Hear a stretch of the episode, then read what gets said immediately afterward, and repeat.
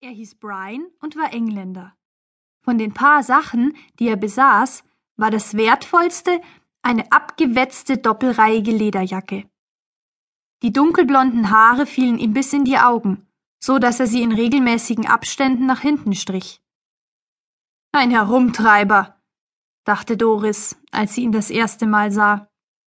Das war im Hafen von Algeciras, dort, wo die Tickets für die Fähre nach Marokko verkauft werden.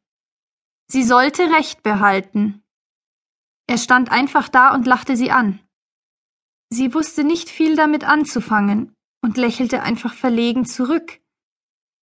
Als sie ihn dann aber zum zweiten Mal traf, bereute sie, dass sie das getan hatte. Denn sie musste sich jetzt seine Lebensgeschichte und seine Ansichten zu Gott und der Welt anhören.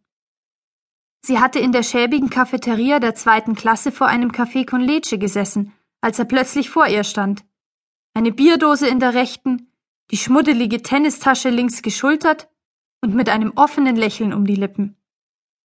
Er fragte gar nicht erst, ob der Platz neben ihr frei war. Er setzte sich einfach, warf die Tasche auf den Boden und öffnete die Bierdose so ungeschickt, dass er sich die Hose besudelte. Und dann redete er einfach drauf los. Doris kramte alles zusammen, was in ihrem Kopf an Schulenglisch vorhanden war.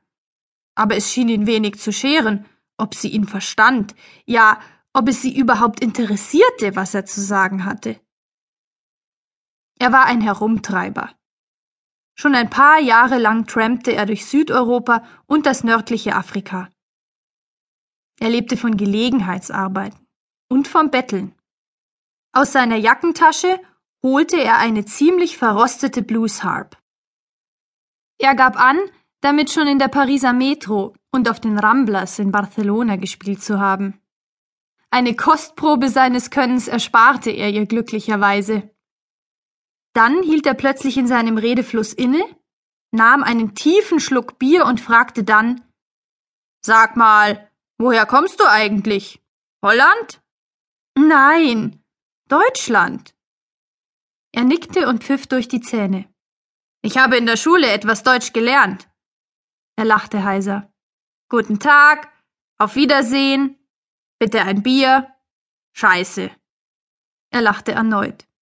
Das ist alles, was davon hängen geblieben ist.